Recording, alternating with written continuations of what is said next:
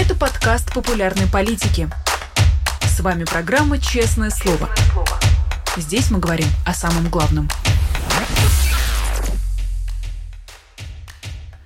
Всем привет! В эфире программа «Честное слово» на канале «Популярная политика». Сегодня ведущий я, Дмитрий Низовцев. Сегодня это значит весь день, потому что в утреннем э, выпуске буду я, в вечернем тоже буду я, но об этом чуть попозже. А каждый день э, в наших эфирах мы говорим с важными и известными людьми обо всем самом актуальном. И сегодня у нас в гостях э, депутат Мосгордумы Евгений Ступин, которого мы приветствуем. Евгений, здравствуйте. Да, Дмитрий, привет, здравствуйте, друзья. Да, а, рад вас действительно приветствовать. Рад а, по-прежнему этому титру депутат Мосгордумы, хотя я прекрасно понимаю, что э, российские и московские власти, они умеют бороться с теми, кто не согласен, с теми, кто э, что-то недоволен и чему-то недоволен. Я так понимаю, борются в каком-то смысле и с вами. То есть э, статуса пока не решили, но, но третировать они как-то вас пытаются. Как это происходит, если это происходит действительно? Меня не пускают на заседание дома, и не, уже с вот с прошлой недели перестали пускать на комиссии. То есть э, заседание перевели в дистанционный режим, и каждый mm-hmm. депутат либо со своего рабочего компьютера, либо с ноутбука э, выходит. И, в общем-то, я раньше выходил, когда объявляли на вот эти дистанционные заседания. Никаких проблем не было. Выходил еще там две недели назад. И, а тут вдруг, э, когда перешли на тот самый полностью уже на дистант, то есть до этого была смешанная форма, и раз меня перестали пускать, то есть э, и компьютер, соответственно, я вот в своем телеграм-канале депутат Ступин публиковал фотографии, компьютер выдает данные о том, что э, нет подключения к серверу, к думскому серверу. Причем, ладно, там, если это не в Думе, да, можно подумать, что э, как, какие-то проблемы со связью, но дело в том, что у, у меня тоже отключается и рабочий компьютер в самой Думе, в кабинете. Кабинет, например, рядом со мной находится депутат Семенников, Э, который без проблем подключается, да, единорос, и даже там Екатерина Ингалычева из КПРФ. То есть у них э, это, с одной стороны Семенников, с другой стороны Ингалычева э, кабинет так расположен. Они без проблем подключаются, но именно в моем кабинете сервер все лопается. Понимаете? Вот, и приходит техподдержка и говорит, что мы ничего сделать не можем. Все это делается понятно для чего. Во-первых, чтобы я не мог голосовать против, ну и самое главное, чтобы удалить меня из Думы за то, что я якобы пропускаю заседание. А, другие депутаты, э, Михаил Тимонов, Елена Шувалова, Екатерина Ингалычева, они вступаются, они говорят об этом, Шапошнику вопросы задают. Но он, э, естественно, ничего вразумительного ответить не может, э, говорит, что вопрос не по теме, давайте там, по теме заседания. И единственное, что он может отвечать. Но э, для общества что это может означать? То, что понятно, что сейчас э, депутатский корпус сам по себе э, мало на что может влиять в силу сложившейся э, такой же полутоталитарной системы, но э, это говорит об электронном голосовании. То есть все то, что э, э, администрируют единороссы, неважно, кто это, э, чиновники или там депутаты в Московской городской думе, там, в Государственной думе или где-то еще, или там при обсуждении каких-то проектов на активный гражданин в Москве, вот все, что они администрируют, это все фальсификация и ложь. Все, mm. все, что исходит из рук единороссов, это, это вранье. Э, и вот это напад, даже вот такой мелочи, ну, казалось бы, у них большинство в Мосгордуме, ну, вы можете переголосовать нас по любому вопросу, но и здесь надо было соврать, и здесь надо было вот эту подлость свою, э, вот эти низкопробные трюки взять и, не, и просто не подключить к заседанию чтобы потом э, удалить из депутатов. Вот это напомните, то же самое будет, естественно, на вот этой процедуре имитирующие выборы в марте, э, где, я напомню, 29 регионов уже подключены к так называемому дистанционному электронному голосованию. И, естественно, там будет такой же обман, тотальный обман на этом э, дистан- электронном дистанционном голосовании. И все, что там нарисуют, это будет вранье изначально уже, надо понимать, по выборам вот Путина.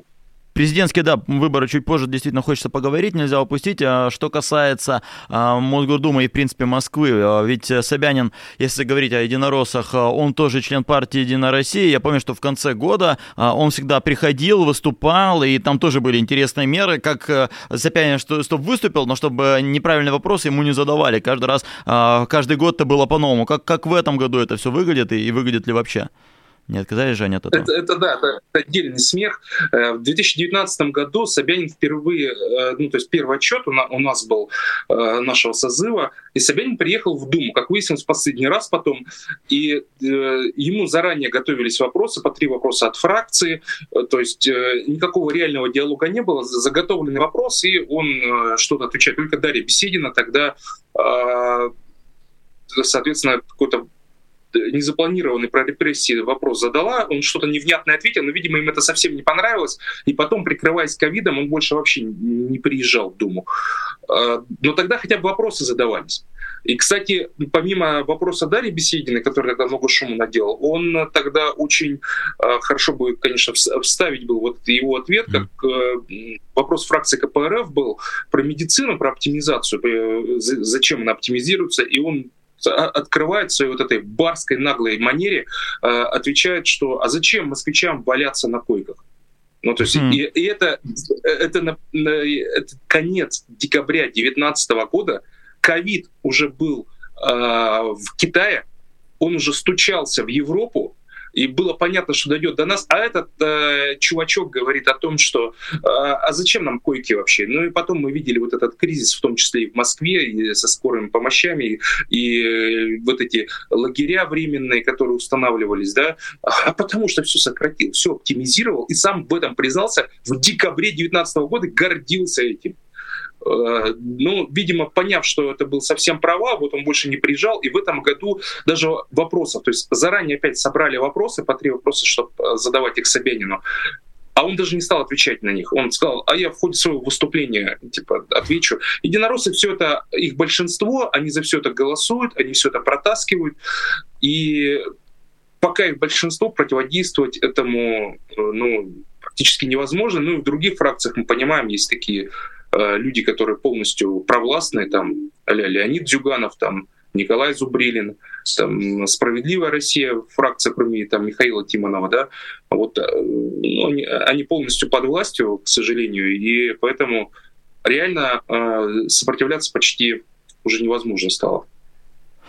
А, вот только что опубликовали э, свежий пост Алексея Навального. Чуть-чуть, ну, мы вернемся к общеполитическим темам, но э, вчера вы наверняка слышали, что стало известно, где Навальный находится. Почти три недели про него ничего не было известно. Вот он оказался за полярным кругом и а, только что опубликовал свой первый пост Оттуда, я, ну, люди пусть сами прочитают, там есть одна строчка «У меня все хорошо, за меня переживать не надо», пишет ну, человек из колонии особого режима за полярным кругом. Вас о чем хочу спросить, а есть ли у вас понимание, зачем а, оппозиционеров в наше время отправлять куда-то за полярный круг? Ведь э, можно и, не знаю, и в Москве человека изолировать, и в Владимирской области, где-то поближе, а, но вот э, зачем-то его отправляют на супер далекие расстояния, для чего? Для того, чтобы проучить, для, кого, для того, чтобы кого-то напугать? И напугать. Э, хотя я, я думаю, что где именно находится колония особого режима, это не столь важно на mm-hmm. самом деле с точки зрения э, как бы комфорта пребывания Алексея Навального, потому что ну, это, это везде тяжело, в любом регионе. Mm-hmm. И, но для, для нас, для общественности, да, это, это такой метод устрашения. Вот поедете туда за полярный круг. Ну, то есть, потому что для большинства это там неотличимо от Магадана, грубо говоря, да, и это действительно и затруднить коммуникации адвокатам в любом случае туда сложно будет э, ездить. В Москве это было бы проще. Ну, а, или, не дай бог, какое-то обострение, да? Не дай бог, э, ну, какой-то суд будет. Все эти суды в Москве. В Москве люди могут приходить поддерживать э, Алексея. А, ну, кто в Ямало-Ненецком округе придет? Ну, там, какое-то количество человек придут, конечно, там, ну, 10-15 человек, на какой-то суд могут прийти, но, естественно, это несопоставимое количество с тем, что в Москве.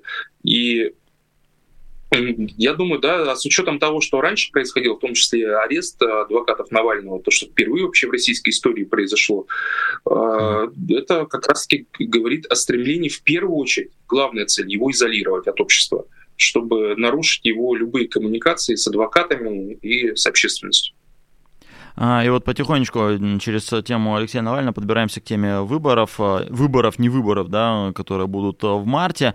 А, на ваш взгляд, то, что сейчас его прячет, то, что так с ним поступают, это имеет тоже отношение какое-то к выборам? И способен ли кто-то сейчас хоть в какой-то мере влиять на, на эти выборы? Не, не ограничиваю вас в ответе, можете сказать, что нет, нет и никто и никак не влияет, это чисто ваше мнение. Но смотрите, это не выбор, это я называю процедурой имитирующий mm-hmm. выборы, да, э, юридически корректно, мне кажется.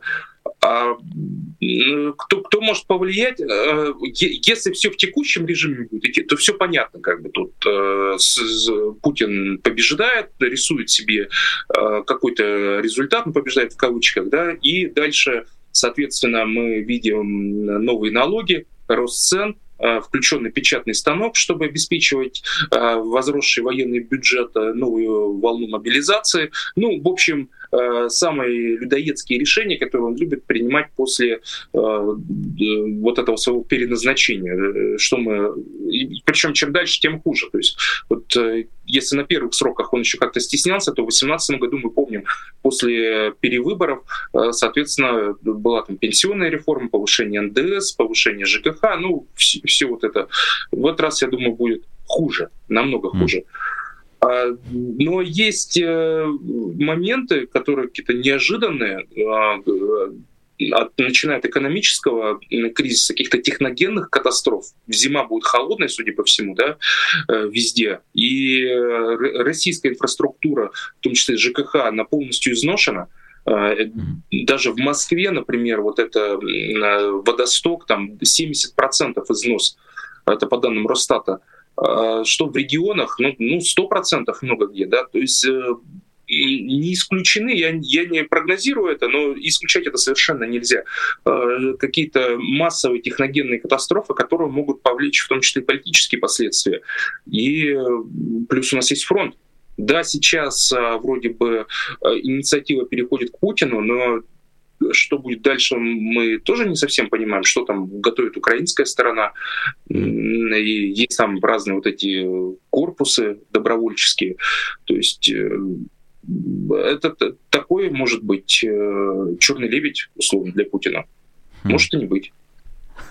Да, там э, будет э, интересно за всем этим наблюдать. Э, какая, какая бы ни была процедура, но все равно забавно их смотреть, как а, вводится вот эта администрация. И а, что характерно, да, вот они, наверное, и рады бы в бюллетене оставить одного человека, но им все равно приходится там двух-трех, и почему для них сакрально, чтобы было четыре человека в этих бюллетенях, поэтому можем, да, с вами прогнозировать, что на четыре будет человека. И вот, скорее всего, будет, да, Харитонов, скорее всего, будет Слуцкий и, и кто-то еще четвертый, наверное, кто-то из новых людей. И вот хочется вас спросить, мы Считаем а, сразу изначально, что все эти кандидаты, они такие технические, они безопасны для Путина. Но мы с вами не понаслышке знаем, что такое умное голосование, что такое протестное голосование. А почему вы считаете, например, хотя, может, вы так не считаете, что ни Харитонов, ни Слуцкий не могли бы быть элементами вот такого протестного голосования за, за любого, кроме Путина, голосую за Слуцкого, голосую за Харитонова? Или все-таки есть э, какие-то надежды на них?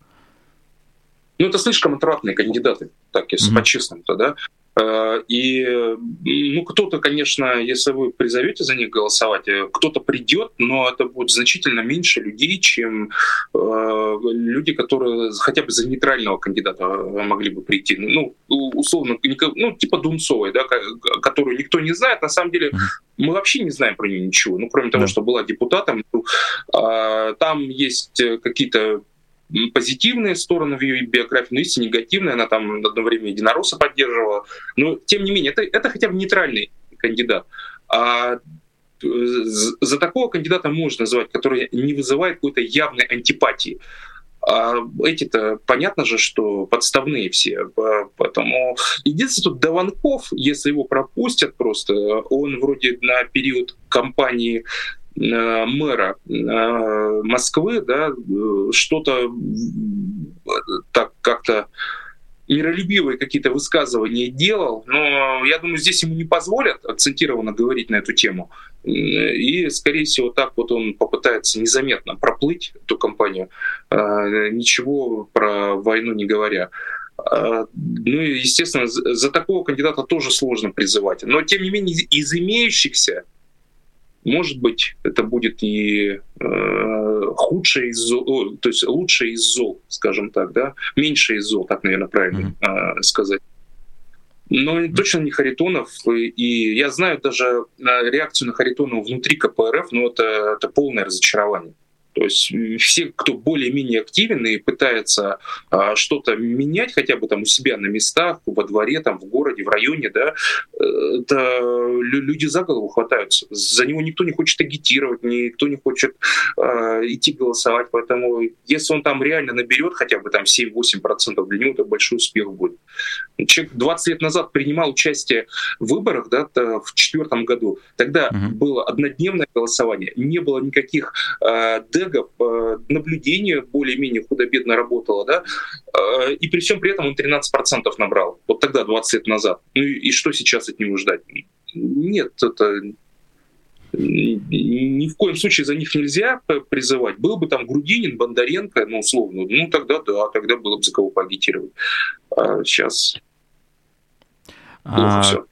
Кстати, не, несмотря ни на что, да, российский народ традиционен, и все ждали. Ну, понятно, почему не мог быть Жириновский, но тем не менее кто-то ожидал, что может быть Зюганов. Насколько я понимаю, там э, чисто э, возрастные проблемы, или это проблема, что слишком узнаваемый кандидат для этих выборов? А, ну, долго-долгое время, да, было сообщение, что будет э, Зюганов, э, как-то вот в последний момент буквально все поменялось. Mm. Хотя, если последить, Харитонов последние месяцы он постоянно за Зюгановым начал вдруг ходить. То есть mm. внутри КПРФ, ну, внутри номенклатуры, вот это решение, оно вызревало. Я думаю, что да, речь шла о том, что Зюганов может не выдержать э, чисто физически. Mm-hmm. И, соответственно, вот э, отправили в Харитонова. Ну, что, он тоже подходит. Э, пусть не 79, но 75 лет. Все равно на 4 года больше, чем Путина. И в этом смысле Путину приятно. Он достаточно неплохо выглядит, не самый старый да, среди кандидатов. Так что mm. тоже нормальный кандидат с, с их точки зрения. Мой коллега Сергей Смирнов, который главный редактор «Медиазоны», говорит, э, протестное голосование, голосуй за того, кто старше. Э, в любом, в любом бюллетене голосуй за того, кто старше, если он рядом с Путиным, понятно почему. А вот э, что касается, да, еще кандидатов на выборах, Памфилова сказала, что это будут очень конкурентные выборы, потому что претендентов на выдвижение президента уже более 30. Я видел, там есть такие персонажи, как Андрей Богданов, мы тоже там в одном из эфиров про него говорили, и другие. Вот для чего, на ваш взгляд, взгляд, вообще все это запускается? Ну, мы с вами знаем, что, что такое Андрей Богданов и э, кто такие вот эти вот персонажи, которые там рядом с ЦИКом крутятся и даже подают документы и что-то изображают. Э, для чего это нужно? Ведь в наше время, э, я так понимаю, ничего не делается просто так, э, то, что имеет отношение к выборам президента ну, имитация конкуренции. То есть, э, на самом деле, там есть и вполне нормальные кандидаты, которые подают, там, десантник э, какой-то подавал, да, mm. э, документы. Э, ну, я имею в виду нормальные в смысле того, что э, добросовестные, которые, mm-hmm. ну, действительно, вот, э, решили, что надо как-то побороться. То есть э, они, может, политики не особо опытные, как бы не понимают, э, с чем это э, связана вся эта компания, да, какие для этого труды, ресурсы нужны и так далее и тому подобное.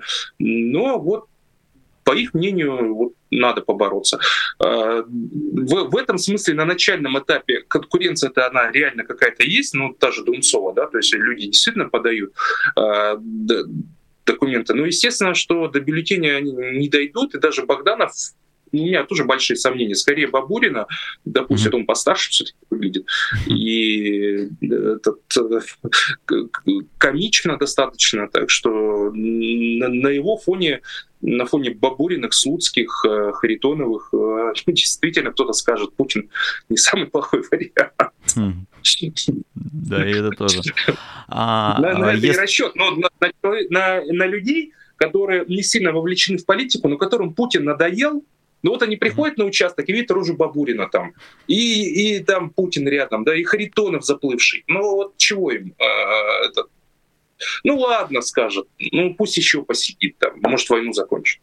Да, там еще я представляю, возможно, разговоры между собой, что а, а вы что, хотите, чтобы этот победил, ткнуть там пальцем на там Харитонова или там да, на какого-нибудь там Бабурина, и это действительно там а, в плюс а, Путину. А, про Дунцову, конечно, сказать э, мы с вами не можем. А, вот э, ее недопуск к этим выборам, он что символизирует? Какой-то страх действительно властей, потому что, а, опять же, я слышал среди Э, журналистов э, и э, колумнистов, те, кто писали, ну, может, и хорошо, что не пустили, потому что, ну, будем честны, 300 тысяч подписей собрать вообще, наверное, никто не может. Никто не может собрать 300 тысяч идеальных подписей. То, что ее не допустили, ну, может быть, это даже, да, даже и в плюс. Но, тем не менее, власти побоялись ее допускать, побоялись ставить ее хоть какой-то, давайте какие-то шансы за месяц собрать эти самые 300 тысяч подписей. Почему? Почему нельзя было хотя бы, ну, дайте, извините, обломиться на, на этом пути?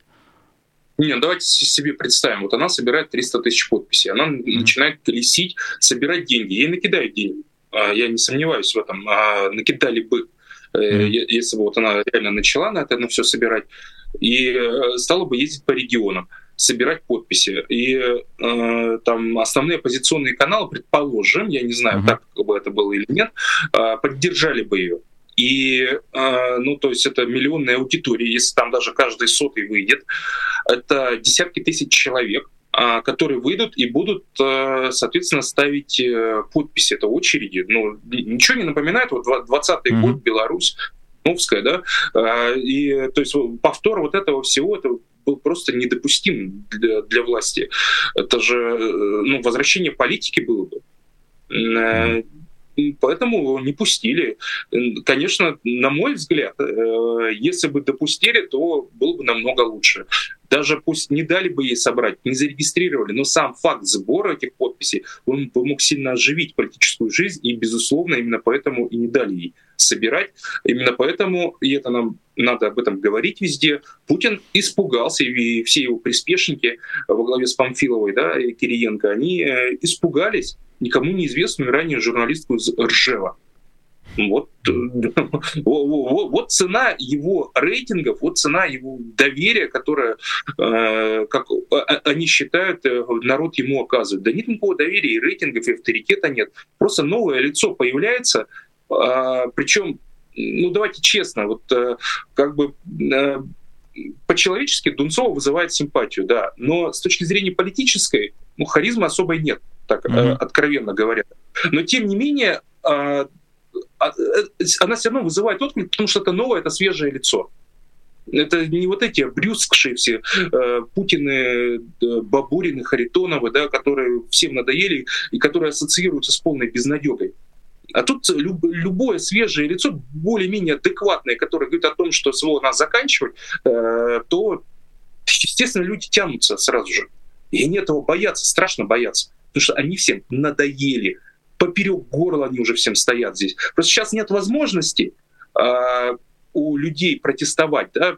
Понятно, у нас, э, соответственно, авторитарный режим, уже близкий к тоталитарному, но вот эти очереди, которые собрались бы э, за то, чтобы ставить подписи в пользу Дунцовой, это, это была бы легальная форма протеста. Этого не могли допустить.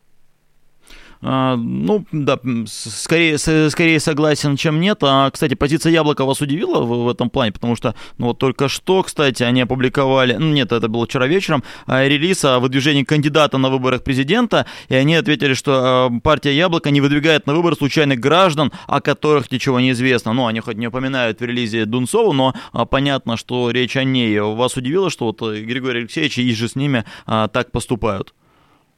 Ну, не, не удивило, но немножко разочаровало. Там, правда, Максим Круглов говорил о том, что, соответственно, они не имеют права выдвигать Дунцову, mm-hmm. потому что она как самодвигом шла, да. Mm-hmm. А, но здесь, надо сказать, здесь было все-таки э, ради справедливости. Все-таки э, Дунцова изначально говорила, что от партии вообще не хочет выдвигаться. Mm-hmm.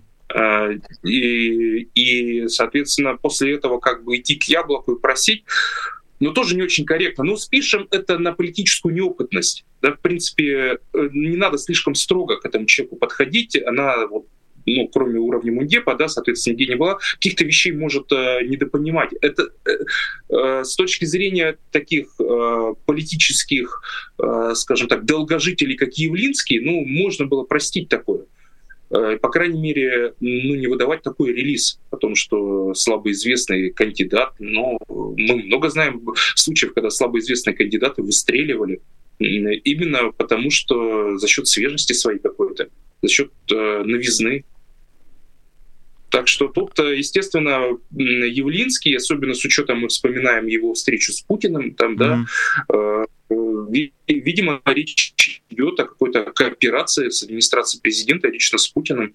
И э, этот, поэтому такой релиз прям. Не, не потому, что мы по закону не можем ее выдвинуть, это бы я понял когда бы так ответить. Но вот так вот нарочито кидать камень э, в сторону Дунцовой, ну, на мой взгляд, неправильно.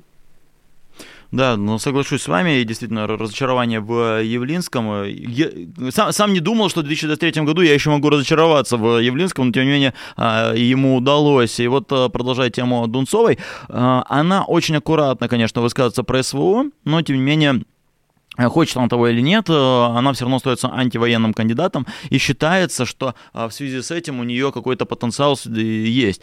И об этом говорили все выходные, все выходные, а в понедельник пришла новость о том, что российская армия взяла Маринку, и Путин весь окрыленный, Шойгу лично ему докладывает. Нет ли у вас ощущения, что, в принципе, антивоенная тема, она бы не зашла на фоне того, что Министерство обороны и Путин так радостно отчитываются о том, что побеждает на этой войне, вот, и все, все у них э, вроде как хорошо.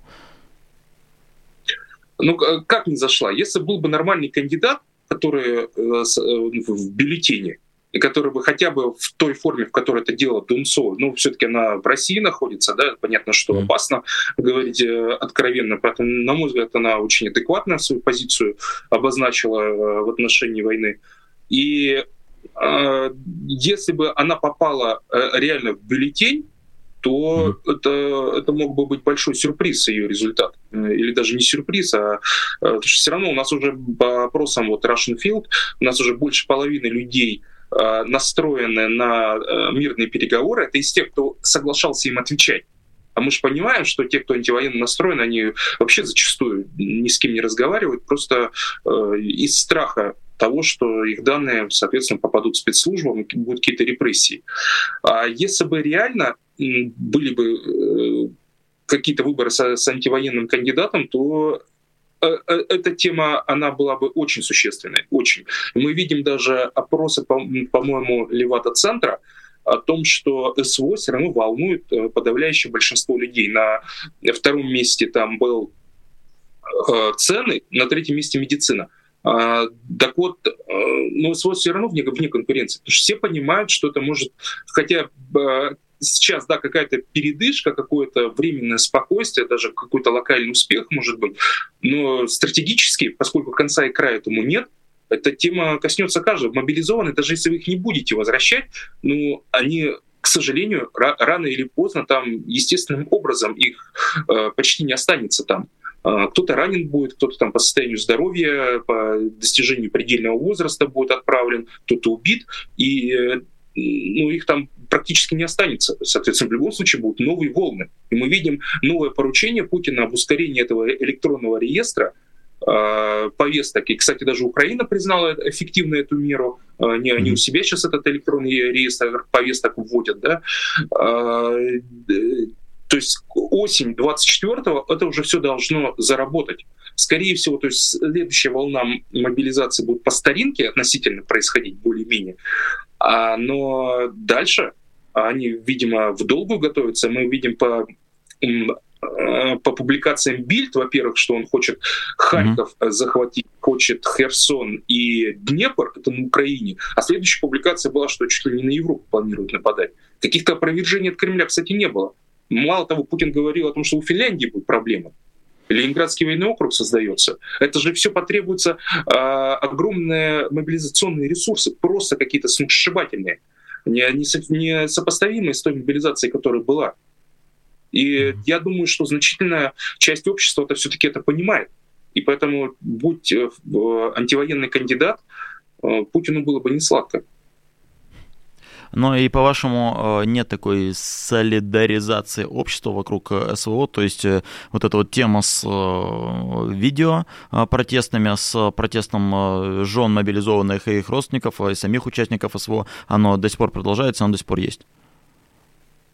Оно есть, но э, у общества нет солидаризации ни с той, ни с другой стороны. Просто хотят, mm. чтобы все закончилось. То есть э, нет ощущения, что люди массово готовы поддержать жен мобилизованных, самих mm. мобилизованных, потому что есть понимание у многих, что э, ну, если их освободят, да, то Путин может не завершить войну, как мы того просим, да, он может э, как бы просто новые волны мобилизации объявить. Этого люди боятся, естественно, поэтому э, с этой частью общества полной солидаризации нет, хотя есть большой интерес. Ну и, естественно, войны продолжения никто не хочет, с властью тоже нет солидаризации. Поэтому общество вот сейчас в таком немножко фрустрированном виде, но если был бы человек, который бы сказал, я хочу все это закончить, вот, вот это бы общество поддержало однозначно.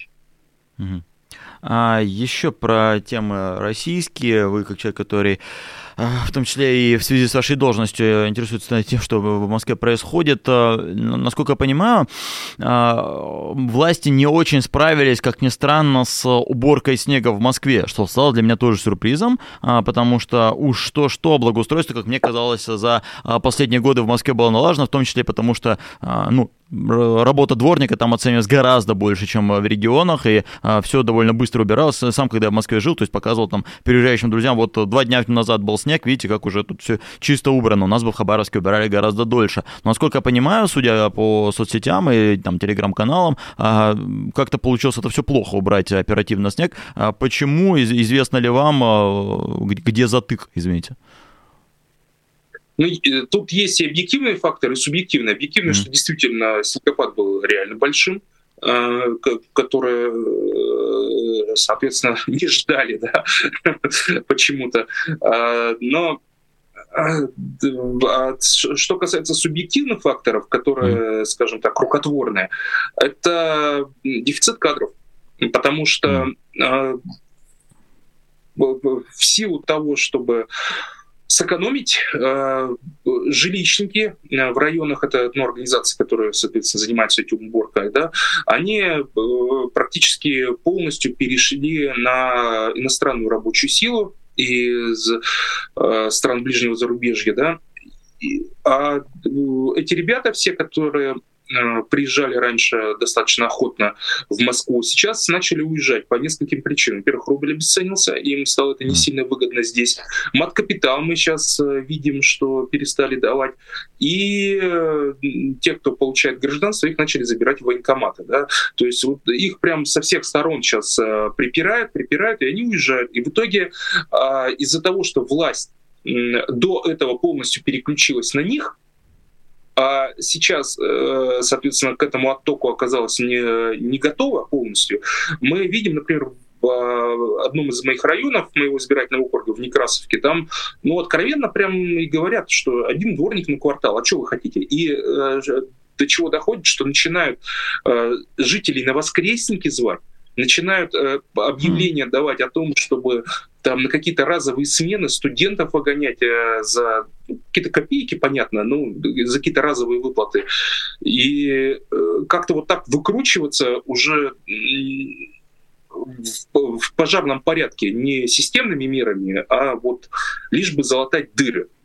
И я думаю, что вот это то, о чем мы с вами в начале mm-hmm. этого эфира говорили, техногенные э, катастрофы, которые, происшествия, которые могут быть, это одна из них на самом деле. И это следствие, в том числе мобилизации, это следствие экономического кризиса, который возник и в результате санкций, и в результате вот этой коррумпированного руководства неэффективного э, России, которое было и до войны, и, соответственно, понятно, что э, все это усугубилось э, после 24 февраля 2022 года, э, ну, дальше будет хуже. Хуже. Так что, я не знаю, там в этом году мы увидим э, там парад этих э, происшествий или там в дальнейшем как-то, но э, долгосрочная тенденция, если эта власть каким-то чудом сохраняется дальше, да, и ну, все, все будет хуже и хуже э, с, с точки зрения обеспечения и безопасности, и уборки,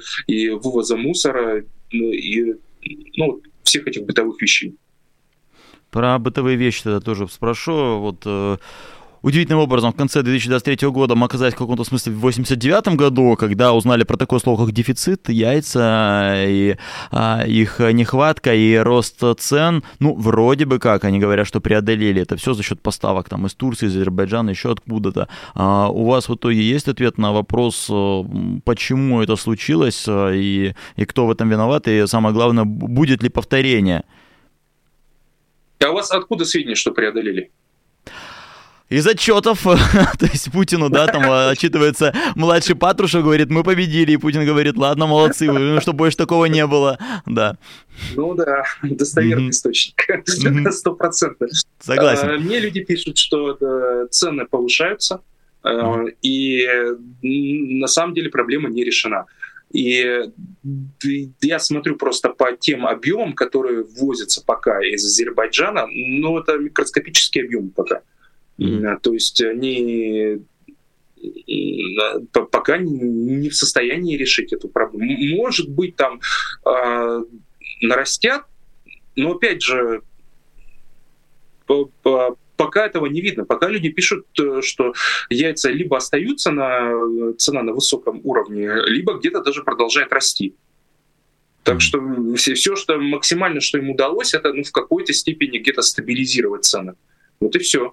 А, но, а мы с вами, опять же, должны делать выводы о том, что, во-первых, все, что они говорили о продовольственной безопасности вот это с 2014 года, это полная туфта, то есть никакой реальной этой э, продовольственной безопасности нет. И опять мы, что от ножек, ножек Буша э, зависели, то теперь от яиц э, Эрдогана да, и Алиева. Э, ну вот как а, а, откуда выплыли, туда и приплыли э, с Путиным. А кто, кто виноват? Э, ну, то есть, э, понятное дело, что виноват Путин, но где, где был просчет, на ваш взгляд? Они недо, недооценили санкционную какую-то политику или, или что? Почему, почему у них такое произошло? Ну смотри, я даже, э, опять же, в своих соцсетях публиковал, в телеграм-канале тоже ответ э, Федеральной антимонопольной службы, заместителя руководителя. Я его просил проверить как раз цены на яйца и в связи с чем. Ну, они там вот э, официально пишут, что э, удорожание — это кормов, ветеринарии, оборудование — то есть, казалось бы, ну, что там, курица снесла яйцо, да? Ну, что в этом такого? Причем ты импорт импорт какой-то. Оказалось, что нет, э, что все эти ветеринарные препараты э, на птицефабриках же сложное оборудование, чтобы для, а, ну, для обеспечения массированного производства да, используется. Э, все это иностранное во многом, корма иностранные, и со всем этим возникли большие проблемы, они стали удорожаться, соответственно, цены поползли вверх, и кадровый дефицит, опять же, глобальный кадровый дефицит, потому что вот а, даже фабрика это как она прям Синяевская, что ли, да, э, прям э, они, они пишут, что у них это основная вообще проблема, кадровый дефицит. Опять же, они в сельскую местность набирали в основном людей из ближнего зарубежья, тем стало невыгодно и опасно вообще оставаться в России. Все, они уезжают. Э, заместить.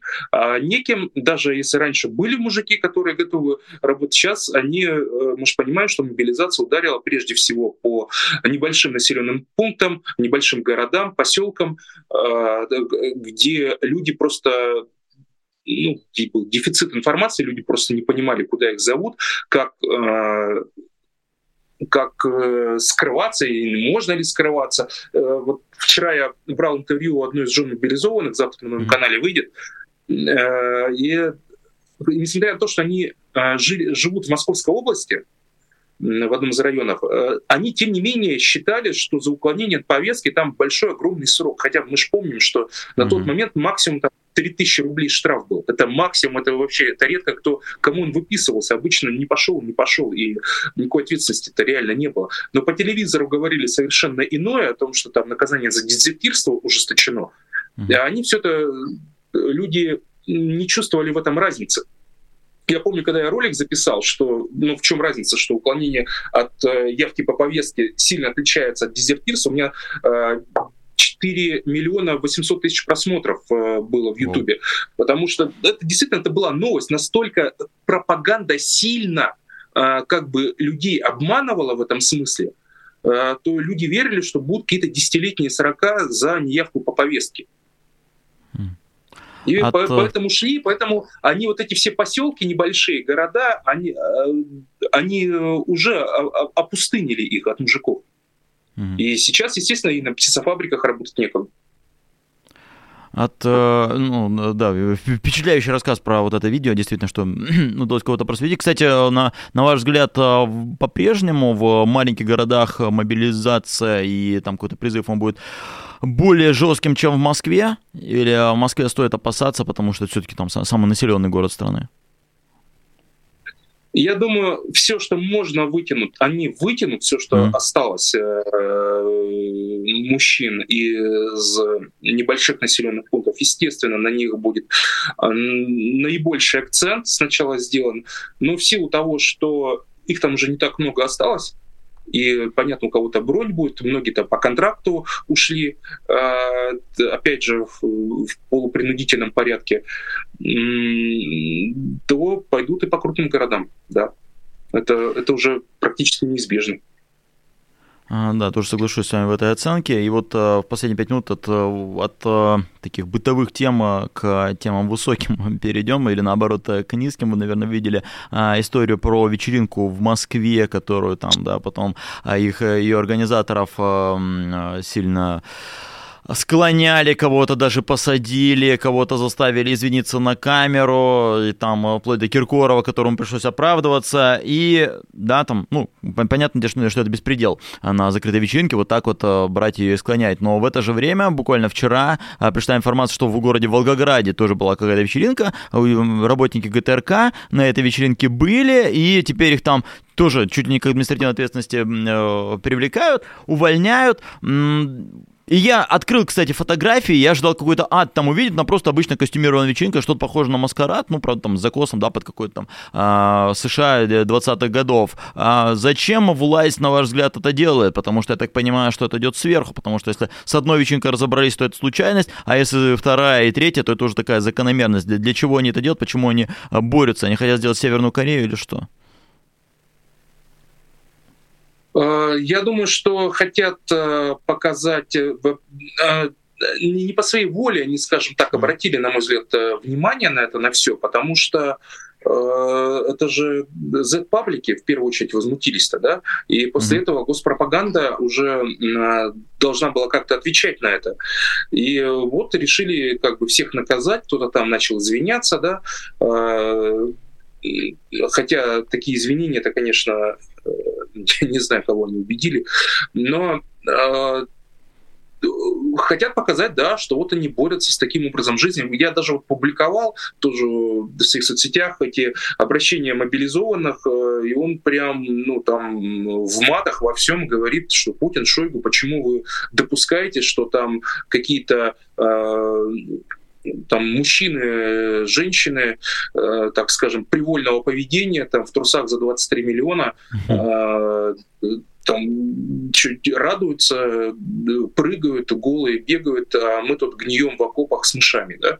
Э, естественно, это, вот, вот это прям понимаете, наглядное. Одно дело просто несправедливость, знать, что там условно у Путина где-то есть э, и у Виксельберга э, у Ковальчуков, у них там где-то дворцы есть, ну ладно, знаешь и знаешь. А вот когда нарочито это, когда это на показ, что вот мы можем себе это позволить, и нам на всех плевать, вот э, э, я имею в виду вот про эту тусовку богемную, да, э, вот это и возмутило людей. Поэтому сейчас власть им отвечает и решили вот уж по всем, мне кажется, бить. Хотя действительно вот эта волгоградская вечеринка, ну, ну, ну, ну она же явно не, не идет в сравнение вот с тем, да. э, что было у, у, у этих э, господ, так скажем, да. А, причем, ладно, ладно бы они бы просто там что-то сделали, их личная жизнь, и бог с ним, нет до них дела никому. Да, не, не думаю, что кто-то бы их... Они же позировали на камеру в, этих, э, в этих э, как бы драгоценностях, да, э, вот э, показывали э, прям на, на всю сторону, можно сказать. То есть понятно же, что если тебя кто-то фотографирует, это все может э, в сети оказаться. Это же ясно. Нет, они специально позировали. Вот что возмущение это вызвало. Я не думаю, что это прям заранее спланировано. Я думаю, это... Э, вы же помните, что Михалков даже сравнил... Это Михалков, ну, да. госпропагандист, по сути, да? Он сравнил э, вот эту э, оргию с, э, с теми вечеринками, которые устраивал Гришка Распутин Э, при царском дворе э, во время Первой мировой войны. Мы помним, чем это все закончилось. Ну, армия разложилась просто. Uh-huh. Тогда интернета не было, но офицеры, по крайней мере, они узнавали, естественно, обо всем этом по каким-то своим каналам. И мы помним, тогда начались братания с немецкими солдатами, потому что а за что воевать-то? За Гришку, что ли? Или за Евлееву Собчак? Ну, за кого? А, при, при всей нелюбви к Михалкову что-то изящное, конечно, в этом сравнении есть все-таки.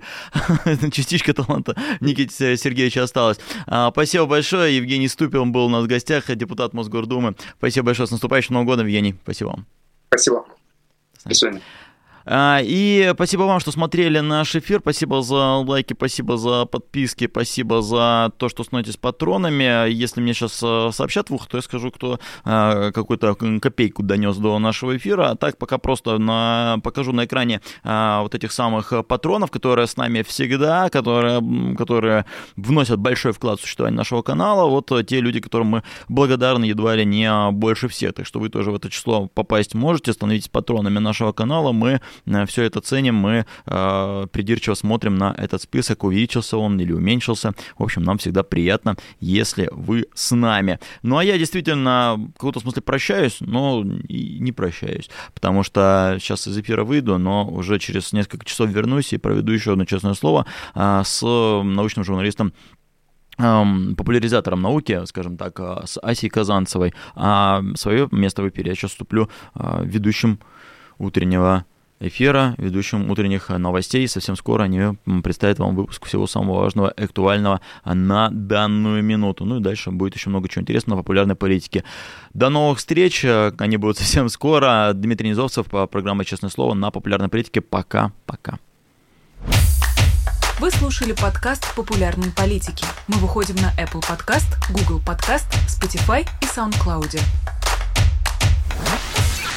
А еще Подписывайтесь на наш канал в YouTube.